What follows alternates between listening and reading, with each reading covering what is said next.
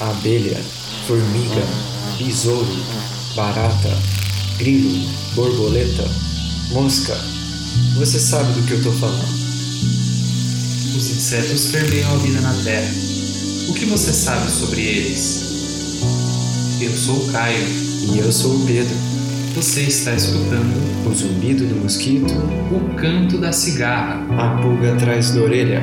Você está escutando Bug Bites, o seu podcast sobre insetos.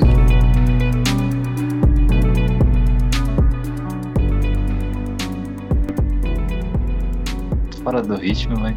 Não, não, a gente, a gente vai treinar, vamos treinar, vai. Tá. Sejam, então vai, um, dois, três e sejam muito bem-vindos a mais um Bug Bites. Bug Bites. E todo Aí, Eita, Bruno. saiu cada um numa hora. De novo. Então, peraí, vamos lá de novo. Sejam muito bem-vindos a mais um Bug Bites. Bug Bites. Acho que eu... Ah, acho que tá atrasando, né, o da, da Fabi. Eu acho que tá atrasando, é. Bom, vamos começar.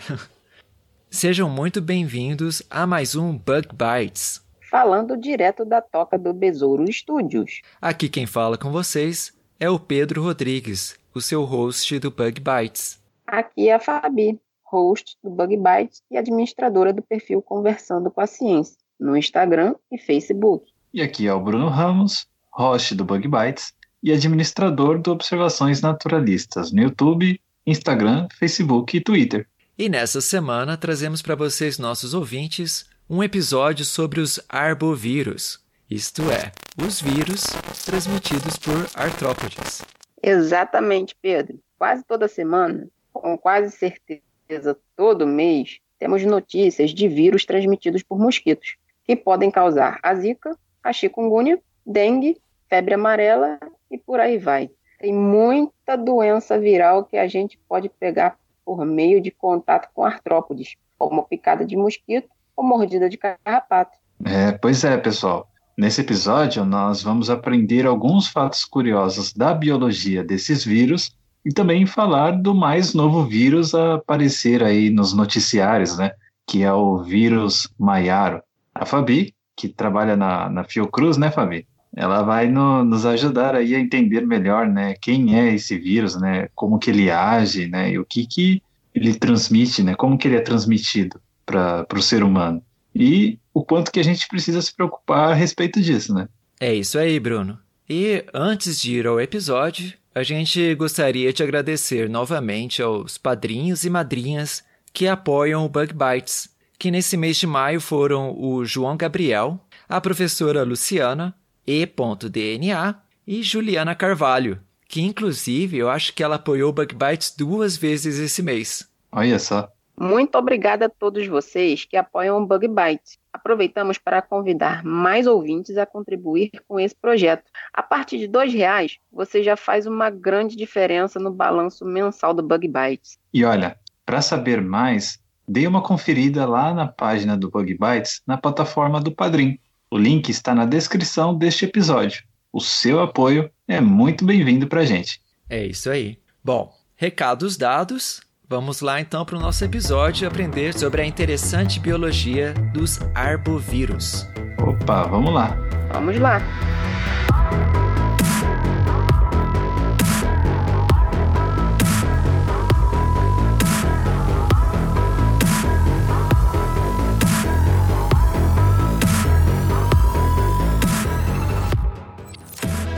As doenças transmitidas por mosquitos, elas são muito conhecidas por nós que moramos em um país tropical.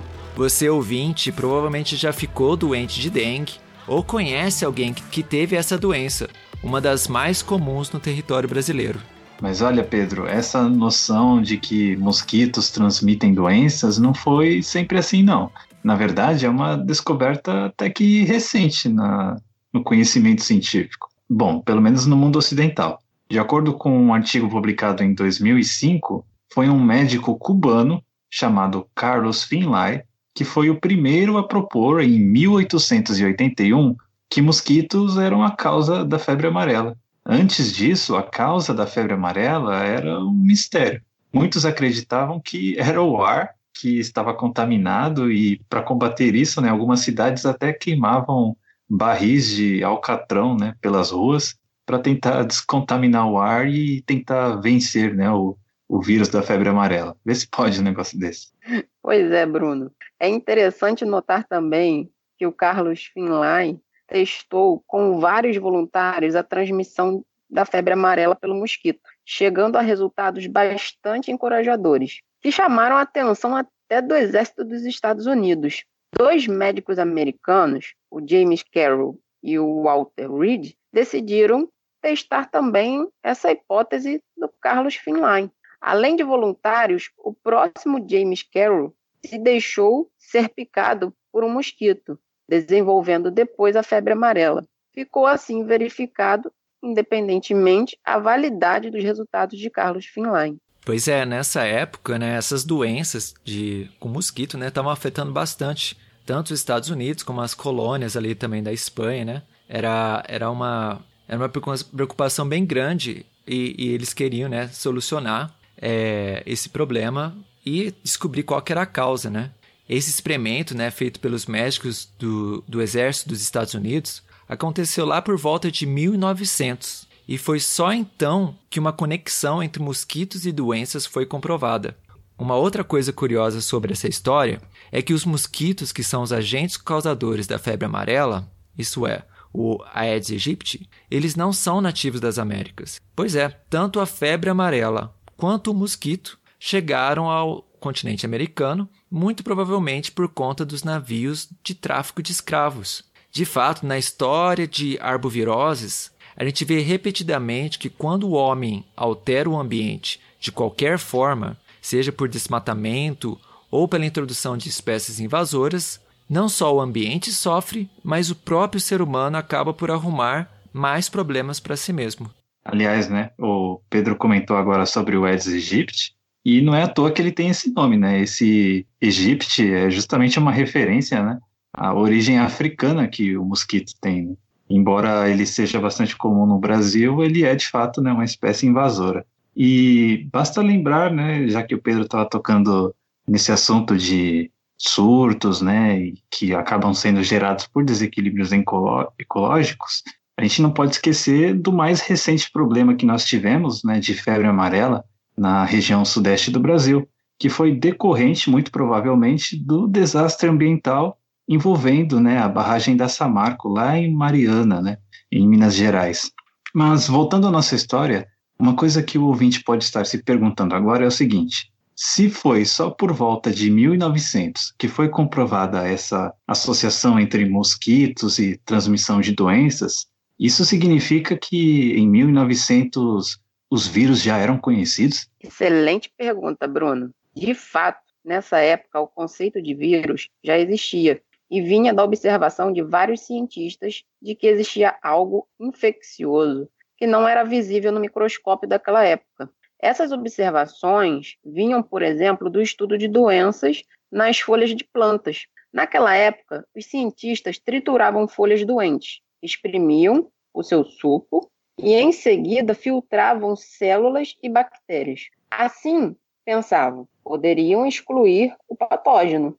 Mas quando esse suco coado de folhas doentes era colocado em contato com folhas saudáveis, a doença era transmitida. Por causa disso, alguns cientistas acreditavam que o vírus estava na forma líquida. Foi só depois de 1931, quando foi inventado o microscópio eletrônico, que a primeira imagem de um vírus pôde ser feita. Desde então, a ciência avançou muito, e quando falamos especificamente de arboviroses, tem uma literatura muito extensa. No episódio de hoje, então, a gente vai focar somente em dois grupos de vírus, os Flaviviridae e os Togaviridae, que são dois dos principais grupos que causam doenças em humanos. Mas antes disso, a gente vai fazer uma rápida revisão sobre quem são os vírus.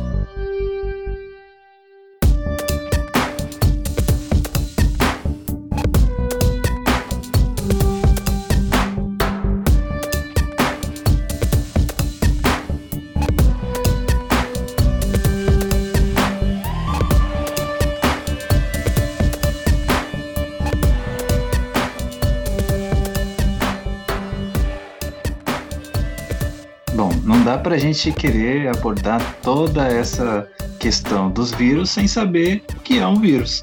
E bom, um vírus nada mais é do que um pequeno agente infeccioso que se replica apenas dentro de células vivas de um organismo. Eles podem infectar todos os tipos de forma de vida, de animais a plantas, microorganismos, e isso também inclui bactérias e arqueia. As origens dos vírus na história evolutiva da vida não são muito compreendidas pela ciência. O que sabemos é que alguns podem ter evoluído a partir de plasmídeos, que são pedaços de DNA que podem se mover entre as células, enquanto outros podem ter evoluído a partir de bactérias. Na evolução, os vírus são um importante meio de transferência horizontal de genes, o que aumenta toda a diversidade genética. Dessa forma, os vírus são considerados por alguns como uma forma de vida, porque carregam material genético, se reproduzem e evoluem por seleção natural. Por outro lado, eles carecem de características-chave, como estrutura celular, que geralmente são consideradas necessárias para contar como vida. E por possuírem algumas, mas não todas, né, de tais qualidades, os vírus têm sido descritos como organismos ali, sabe, no limiar da vida. Muitos de nós, quando pensam em vírus, vem logo na cabeça aquela estrutura típica de um bacteriófago, isto é, aqueles vírus que infectam bactérias. O bacteriófago tem uma estrutura complexa. O seu material genético, geralmente em dupla fita de DNA, é envolto por proteínas que formam um capsídeo icosaédrico e é como se fosse um capacete que protege e carrega o material genético do vírus. Mas esse capacete tem uma forma que parece com o dado de 20 lados do RPG. Em uma das extremidades desse icosaedro, o dado de 20 do RPG, tem uma cauda proteica, que parece uma haste. E na ponta dessa haste tem aquelas perninhas que entram em contato com a célula da bactéria que será infectada. Mas se a gente for além dos bacteriófagos, né? Os vírus, eles são muito diversos em sua morfologia e até no material genético que pode carregar. Você pode encontrar vírus com capsídeos de diferentes geometrias, que tem ou não tem um envoltório lipoproteico, que tem forma de haste, por exemplo, o vírus inteiro em forma de haste, entre outras morfologias. A diversidade do seu genoma também é grande e pode até ser utilizada na classificação dos vírus, pois alguns vírus carregam RNA, outros DNA, alguns apenas fita dupla de DNA ou RNA, outros fita simples.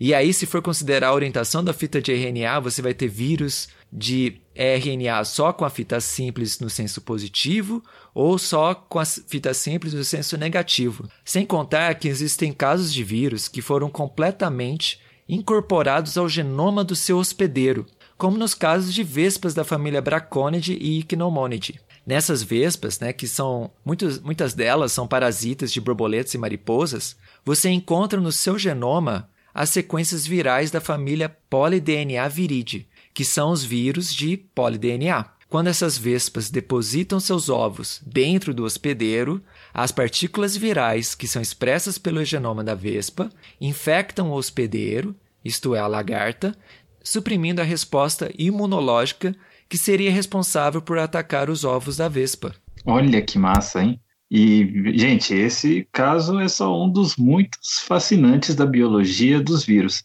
Tem muita coisa legal na virologia e certamente é um assunto que desejamos falar novamente no futuro próximo. Bom, mas feita aqui, né, essa nossa revisãozinha sobre vírus, né? Vamos lá para a nossa primeira família que vamos abordar hoje, os Flaviviridae. Os flaviviridae infectam tanto nós humanos como outros mamíferos. A sua forma de transmissão dá principalmente através de vetores como os artrópodes, em especial carrapatos e mosquitos. A família recebeu este nome por causa do vírus da febre amarela. Em latim, flavus é amarelo e a febre amarela é considerada por causar icterícia, isto é, a pele se torna amarelada, inclusive na parte branca dos olhos. A febre amarela tem dois ciclos de infecção: o ciclo florestal, a transmissão ocorre por meio dos mosquitos do gênero Aemagogos e Sabetes, e geralmente são os macacos que sofrem com essa doença. Uma pessoa que visite uma área florestal onde essa doença ocorre pode ser picada por esses mosquitos e ficar infectada. Se essa pessoa se mover para outro meio urbano, dá um início para o ciclo urbano da doença. Em cidades, a pessoa infectada pode ser picada pelo mosquito Aedes e esse mosquito, por sua vez, pode transmitir a febre amarela para outras pessoas no meio urbano. Mas não é só a febre amarela que é causada por vírus da família Flaviviridae.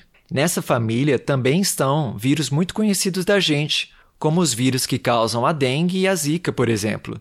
Talvez por estarem na mesma família e compartilharem semelhanças entre si, não é surpresa que esses vírus também sejam transmitidos pelo mosquito Aedes. A dengue, assim como a febre amarela, também chegou nas Américas por meio do comércio de escravos e foi identificada como causada por vírus em 1906, se tornando assim a segunda doença que foi descoberta ser causada por vírus na história da medicina. E a primeira vocês devem já ter adivinhado, foi a febre amarela. Além da febre amarela, zika e dengue, os flaviviridae também têm outro vírus transmitido por mosquito e que causa uma doença que, apesar de estar presente no Brasil, não é tão bem conhecida, que é a doença do oeste do Nilo, ou febre de West Nile. O curioso dessa doença é que o ser humano não é o hospedeiro certo para esse vírus. Pois é, a gente pega esse vírus por engano. Geralmente, o ciclo do vírus é entre aves infectadas e a doença é transmitida por mosquitos do gênero Culex. De acordo com uma revisão da Tamara Nunes Lima Câmara, o primeiro caso dessa doença foi identificado no Brasil somente em 2014, lá no Piauí. Então é muito recente no Brasil e parece não representar objeto de prioridade de saúde pública, como é a dengue, por exemplo. A gente vai deixar o link para o artigo da Tamara, que é muito bem escrito e vale a pena ler ah, caso o ouvinte tenha se interessado. O artigo foi publicado na revista Saúde Pública em 2016. Pois é, Bruno. Essas doenças têm em comum geralmente o fato de causar mal-estar, muitas vezes febre, dores e sintomas que lembram resfriado. É muito importante procurar um médico, pois essas doenças podem se tornar sérias e existem diferenças muito importantes entre elas. A Zika, por exemplo, se tornou um grande problema pela sua habilidade de infectar o tecido nervoso, aumentando o risco de um bebê desenvolver microcefalia se durante a gestação a mãe for infectada. Além disso, o vírus da Zika pode causar problemas no tecido nervoso, inclusive de adultos. Muitos pacientes com Zika também foram diagnosticados com a síndrome de Guillain-Barré, que pode causar forte sensação de dor e fraqueza muscular. O vírus da Zika, ele é um flavivíride bem particular quando comparado com o vírus da dengue e da febre amarela. Por exemplo, existe evidência de que o vírus pode ficar no corpo do mosquito e ser transmitido para a sua prole, ou seja, eliminando a necessidade do mosquito ter que ficar picando uma pessoa infectada para poder transmitir a doença. Além disso, sabe-se que o vírus da Zika também pode ser transmitido sexualmente. Isso mesmo, a Zika é sexualmente transmissível, da mesma maneira que o vírus do HIV, por exemplo.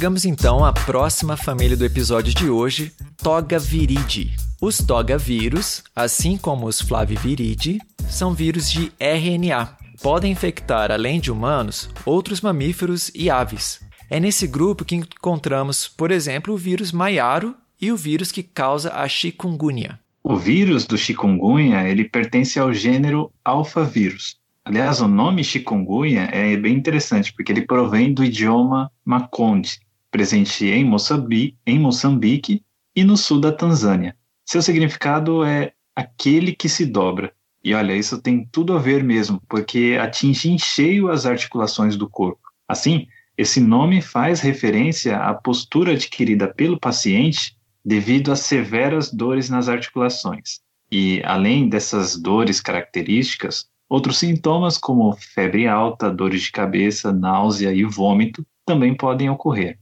É, em 2005, as epidemias elas atingiram algumas ilhas do Oceano Índico. Em 2006, as epidemias de chikungunya ocorreram na Índia e em alguns países do Sudeste Asiático, enquanto em 2007, casos autóctones dessa arbovirose foram reportados na Itália, na região de Ravenna, além do sul da França, que também registrou a doença em 2010. Apenas um ano depois, no final de 2014, é que chegou em países da América do Sul. Chegamos agora ao tão curioso Maiaro. Nas últimas semanas, esse vírus diferente começou a ganhar bastante destaque na mídia. Não bastassem as notícias sobre dengue, febre amarela, zika, chikungunya, começou-se a falar também sobre o vírus Maiaro. E era só o que faltava, né? Quem é que precisa de mais um vírus novo? É verdade. Mas olha, o vírus Maiaro não chega a ser uma novidade, não. Para o ouvinte ter uma ideia, ele já é conhecido pelos pesquisadores desde 1954. Os primeiros registros da febre Maiaro vieram da ilha de Trinidad, na América do Sul. No ano seguinte, em 1955, um surto de febre do Maiaro já estava sendo registrado no norte do Brasil, numa região próxima ali a Belém do Pará. Finalmente, né? Um, um, vírus que, que a gente tem aqui que é nativo das Américas, né? É. E desde então, né, diversos casos foram sendo registrados nas Américas, sendo que no Brasil a maioria deles eram relatados próximos à região amazônica. E aqui eu enfatizo que eram, pois recentemente descobriu-se que casos da febre Maiaro estão começando a ser registrados também no Sudeste brasileiro.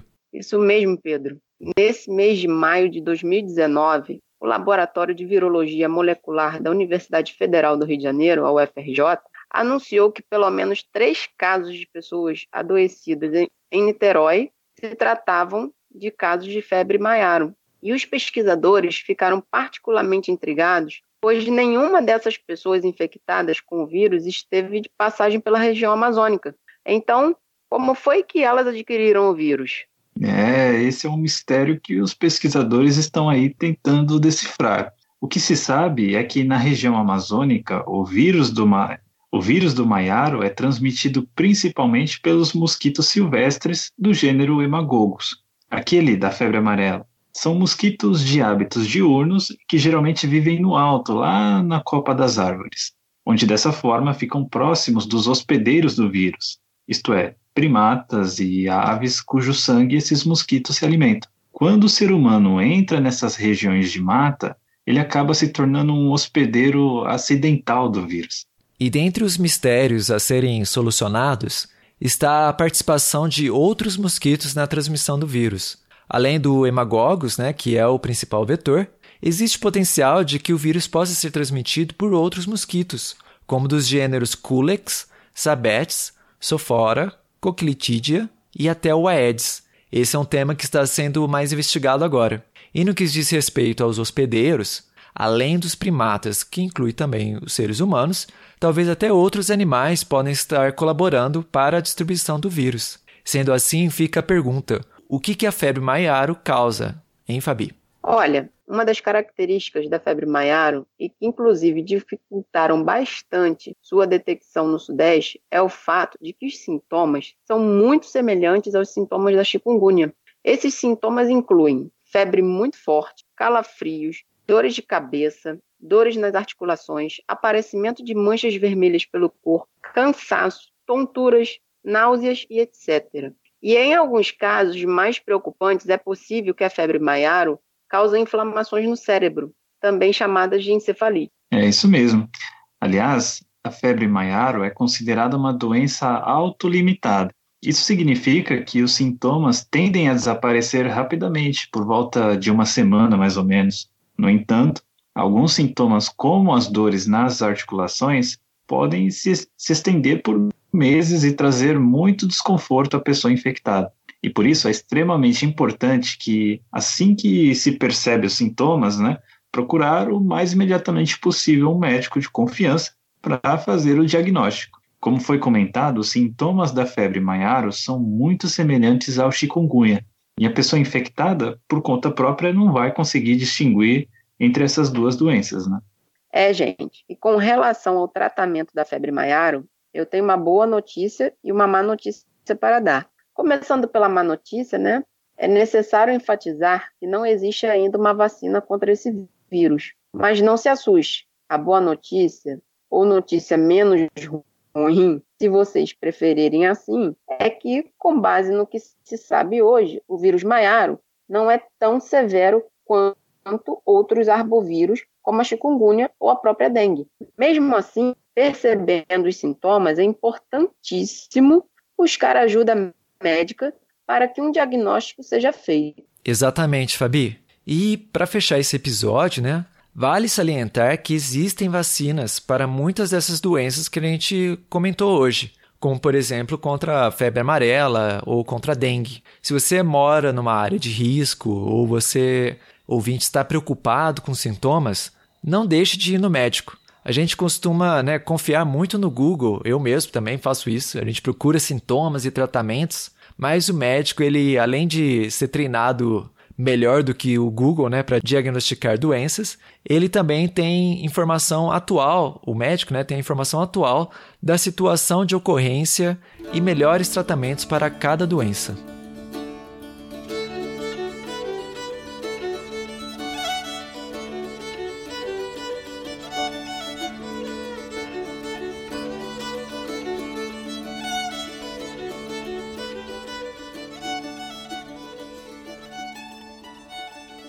Bom, esse foi então o nosso episódio de hoje sobre os Flaviviridi e os Togoviridi. A gente espera que o, essas informações né, tenham sido valiosas aí para o ouvinte. Como a gente comentou anteriormente, a biologia de vírus, né, a virologia é um campo fascinante, tem muita história legal. Eu mesmo eu acho que a gente deveria fazer um episódio sobre os, os vírus de polidNA, né, que, que tem no, na família Braconidae e Pneumonidae de vespas. Mas achei que ficou um episódio bem legal. O que vocês acharam, Bruno e Fabi? Ah, eu achei que foi bem importante esse, esse episódio, até porque eu aqui do Japão eu nem estava sabendo da, da, desse surto. Surto não, né? Não chega a ser um surto ainda, mas desses casos que houveram aí da febre do Maiaro uh, no Rio de Janeiro, né? Não, nem estava sabendo que isso aconteceu, né? Eu vou até revelar aqui uma situação de, de bastidores, né, do, do Bug White que é quando justamente essa pauta estava sendo lançada, e aí eu vi vocês falando de febre do Maiaro, eu falei, o que, que estão falando? Não sei o que, que é isso não, né? Porque a notícia não tinha chegado aqui ainda, né? Então foi bastante interessante, porque é mais um vírus aí que um poder, né, de virar um surto, né, no, no Brasil, e foi realmente bem legal saber, aprender um pouco mais, né? E você, Fábio, o que, que você achou? Olha, muito importante tirar muitas dúvidas, principalmente dos ouvintes, né? Porque aconteceu no Rio de Janeiro, eu estou aqui no Rio, é praticamente uma localidade próxima, três casos em Niterói. Então, quando a notícia veio, e a gente fica meio que espantado, né? Porque mais um vírus, né? além dos outros que já atuam praticamente o ano inteiro, né? que é a dengue, a zika e a chikungunya. Então, agora a gente tem mais um para se preocupar. E quanto mais dúvidas a gente poder tirar, é melhor. Assim, saber de onde é, é, como ele se introduziu, ainda não está muito claro como ele chegou até aqui na região sudeste, que ele é da área amazônica, mas os estudos já estão sendo feitos. É, é bastante importante tirar essa dúvida do, dos ouvintes, né? ainda mais em relação aos sintomas que são parecidos com o da chikungunya. Então, qualquer sintoma corra para o médico. É, quanto mais casos forem é, descobertos, melhor para poder fazer uma contabilidade de como ele está agindo na região. Pode ser que esteja atuando também em outra localidade do Rio de Janeiro, que nós ainda não sabemos. É, até porque, como a gente até comentou, né, muitos casos foram confundidos com chikungunya, né, porque os sintomas são muito parecidos. Então, quanto mais rapidamente, né, a pessoa ela procurar um médico, né, mais cedo esses casos são diagnosticados e é possível fazer um acompanhamento geral, né, de distribuição dos locais onde o vírus está se estabelecendo. Exatamente. Muito legal, pessoal. É realmente esse é um assunto muito interessante, né? E até lembra um pouco, né, de, de alguns outros assuntos que a gente pode abordar no futuro, como como funciona né, a ciência de epidemiologia, né? Que a gente vê né, que quando, por exemplo, um novo vírus aparece, como o vírus Maiaro, né? A gente às vezes se preocupa porque os casos começam a aumentar e tal. Só que existe né, estudos né, é, matemáticos mesmo de como uma, uma epidemia ocorre, né? E, e as pessoas vão ficando resistentes né, ao vírus, então você tem muitos casos, depois diminui os casos, depois fica né, um, um, uma, um certo nível mais baixo, mais controlado de, da virose circulando, né? Porque aí tem mais gente resistente. E, e é uma ciência também fascinante que, que talvez aí a gente pode contar com a Fabi ou a, alguém que a Fabi conheça que seja um, um epidemiologista. Seria legal também de explorar esse assunto, né? Seria mesmo, hein? Bacana mesmo. Né? Epidemiologia é um mundo. Assim, é muito importante a gente saber é, como estão os números, né? É, das pessoas infectadas, se está aumentando, se está diminuindo, se está estabilizando. Então, assim, ela, ela dá uma, uma luz muito grande na, na biologia. Sim, muito, muito legal. Então vamos, fica aí, fica a dica para nós mesmos. Bom, então é isso que a gente tem por hoje. Esse é o nosso episódio sobre vírus, nosso primeiro Bug Bites dedicado aos vírus. E a gente pede desculpa aí ao ouvinte, não sei se o ouvinte escutou uma motosserra, mas aqui eu tô em Minas, a, a, a Fabi tá no Rio, o Bruno tá no Japão. E a gente tentou fazer esse episódio assim no melhor horário possível que todos nós poderíamos gravar e e no começo da gravação, uma motosserra começou a cantar aqui perto de casa. Então, gente, eu tentei aqui excluir, vamos ver se deu certo depois na, na edição. Mas, de toda maneira, uh, acho que o conteúdo, na, na, na, na, sua maior parte, deve ter ficado legível pro, ou, ou escutável para o ouvinte. Fala a verdade, Pedro. Você tá com a motosserra aí desmatando aí a sua região. Pois é, desmatando aqui, causa, causar um desequilíbrio aqui, vai ter uma epidemia aqui de mosquito também. Exatamente, igual o Mariana. Né? Fala fora. Bom, então Descobrimos vamos... a causa aí, ó. É. Do surto de maior. Que hipocrisia, né? Bom, então tá, pessoal. Então a gente vai terminando por aqui. Esse foi mais um Bug Bites. A gente conversa então mais na semana que vem. Um abraço para todo mundo. É isso aí, galera. galera. Até o próximo episódio. Até.